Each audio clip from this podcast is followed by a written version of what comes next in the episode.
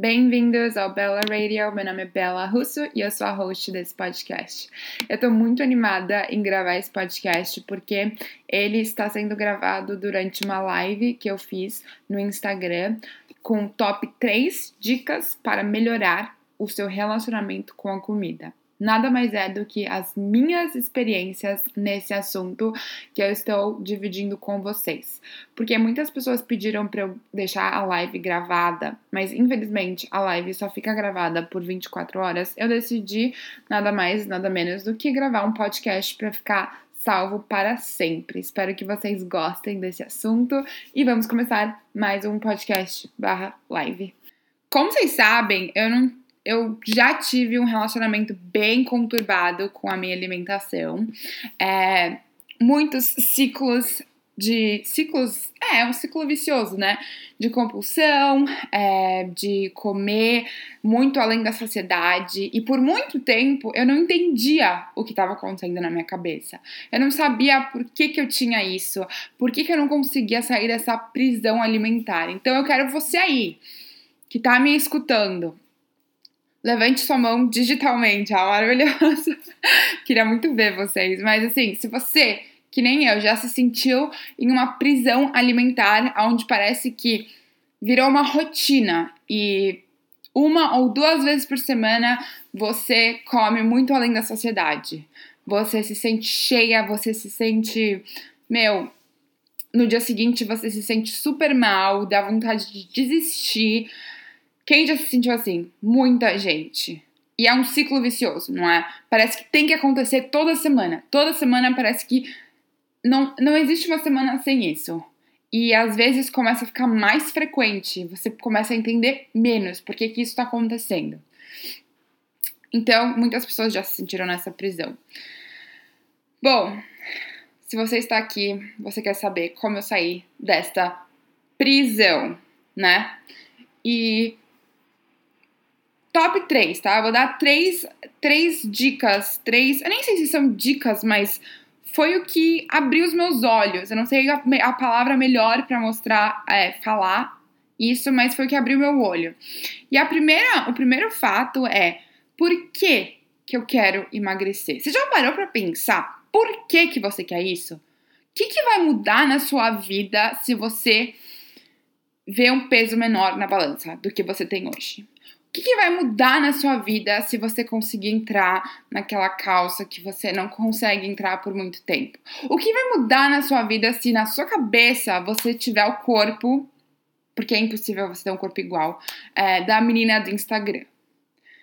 Porque assim, eu acho que é muito importante. Por que, que as pessoas desistem sempre quando tem uma dieta? Não, desculpa, não posso falar sempre, mas por que, que é muito comum as pessoas desistirem num processo de emagrecimento? Porque eles as pessoas não têm o objetivo certo. É muito superficial, é muito eu quero ficar bonita para uma viagem, eu quero ficar bonita para um certo, uma certa ocasião. E é ok, isso é muito legal. Isso é, e eu acho que isso é uma grande motivação. Mas Além disso, você já pensou para sua saúde como é se sentir bem? Você já pensou é, para sua saúde mental como é se sentir bem? É, você já pensou como vai melhorar a sua vida em geral? Como vai melhorar aqui dentro na sua mente se você se sentir bem? É muito além da superfície de só tá, ah, porque eu quero ser aceita porque eu sou magra, porque hoje em dia temos que ser magras. Então eu parei para pensar. Eu parei para pensar, porque eu acho que eu já fiz até um post sobre isso, que eu falei que eu queria eu queria ficar, eu queria emagrecer, porque eu queria postar aquela foto e tá bonita na foto. E isso não é duradouro. Eu já fiz isso. Eu já fiquei com um corpo magro, aceitável, sei lá a palavra, e ganhei tudo de volta, porque não era o objetivo certo em cima disso. Então, essa, esse foi o primeiro ponto que eu falei: uau, eu preciso pensar por que, que eu tô fazendo isso. Segundo é o ponto que aí entra a dieta flexível que mudou minha vida, que eu perdi o medo dos alimentos, que para mim não existe mais um alimento bom ou um alimento ruim. Eu como de tudo um pouco, mas não tudo de uma vez. Isso foi uma coisa que mudou a minha vida. Porque a gente se apega muito com as comidas limpas. E aí, quando eu vejo meus clientes, quando eu falo para eles que eles podem comer de tudo um pouco, mas não tudo de uma vez, é esse negócio de as pessoas querem ser saudáveis, elas, elas, elas são colocadas na mente que açúcar é ruim, que sei lá o que é ruim, é, comer carboidrato depois das seis vai engordar. Então elas colocam isso na mente. E aí o que acontece? Causa uma ansiedade, causa um desespero na pessoa, sabe? E para mim, isso é pior. Do que, que adianta você comer super limpo, tá? Seu corpo tá saudável, mas a sua mente tá ansiosa. Você não consegue pensar em outra coisa do que comida. Que, pra mim, isso não é uma coisa que vale a pena. Pra mim, não vale a pena. Eu já passei por isso e, de novo, ganhei todo o peso de volta. Então foram. Você viu que eu, eu, eu testei muito. Eu fiz muitos testes. Eu falei pra caramba. E aí eu descobri que uma hora que eu desapeguei desse bom e ruim, que eu posso comer de tudo, uh, com moderação, aí que eu falei, bom, a saúde mental e a saúde alimentar andam juntas. Eu posso comer o que eu quiser, mas o, o que eu não posso é exagerar. E aí é aquele clique. Então, esse é o número dois. Número três é. Esse é grande. Esse é muito, muito grande. Esse, tipo, é uma coisa que mudou minha vida. Aceitar o meu biotipo. Eu. É muito. Pode pode, pode ser meio controverso isso, né? É assim que fala em português. Bom, é, não é assim aceitar, ah, aceita e fica aí feliz com o que você tem. Não, não é isso. É você aceitar e fazer o melhor que você pode com o que você tem.